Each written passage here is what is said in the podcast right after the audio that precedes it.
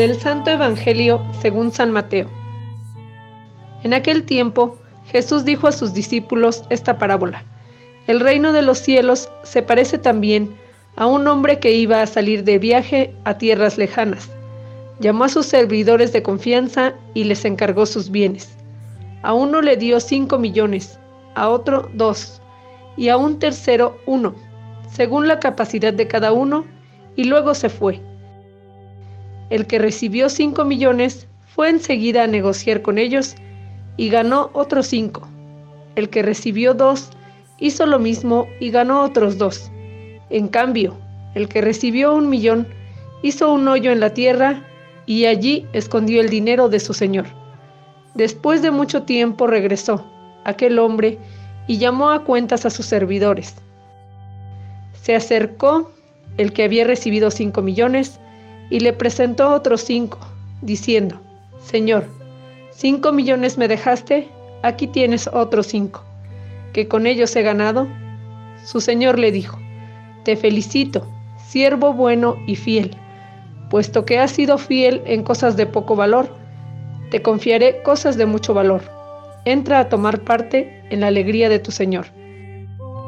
Se acercó luego el que había recibido dos millones y le dijo, Señor, Dos millones me dejaste, aquí tienes otros dos, que con ellos he ganado.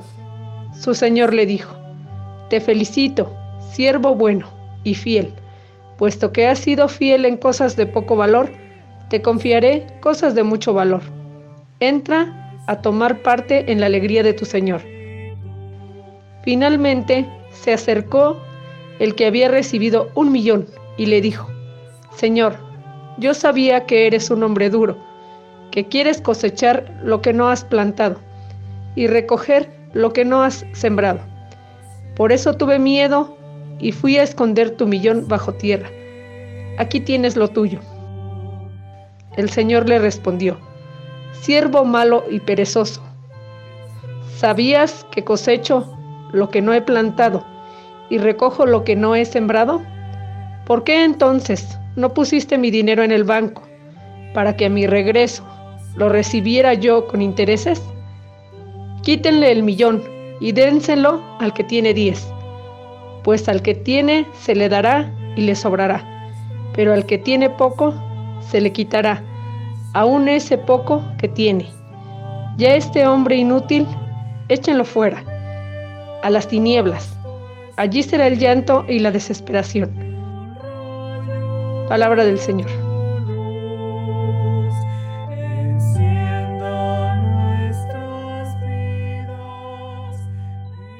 El Señor nos ha confiado su Evangelio de salvación y la distribución de la gracia. Esto es algo que Él quiere que veamos como nuestro, de tal forma que no nos sintamos como sus trabajadores, sino como los continuadores de la obra salvadora de su Hijo, pues efectivamente nosotros hemos sido hechos hijos en el Hijo. A nosotros compete esforzarnos para que la salvación llegue a más y más personas. No podemos pasarnos la vida solo recibiendo y disfrutando de los dones de Dios de un modo personal él instituyó a su iglesia como misionera, enviada por Él a evangelizar al mundo entero, a iniciar el reino de Dios entre nosotros ya desde ahora. Al final, Él solo reconocerá como suyos y hará pasar a tomar parte del gozo de su Señor a los que lleguen con las marcas del amor conforme a la entrega de su propio Hijo, el cual nos amó hasta el extremo y que nos pidió amarnos los unos a los otros, como Él nos amó a nosotros. Hoy venimos a esta celebración eucarística a tomar parte en la alegría de nuestro Señor. Venimos no con las manos vacías, traemos aquello que se ha convertido en el fruto de la misión evangelizadora que día a día va cumpliendo la Iglesia del Señor en el mundo y su historia.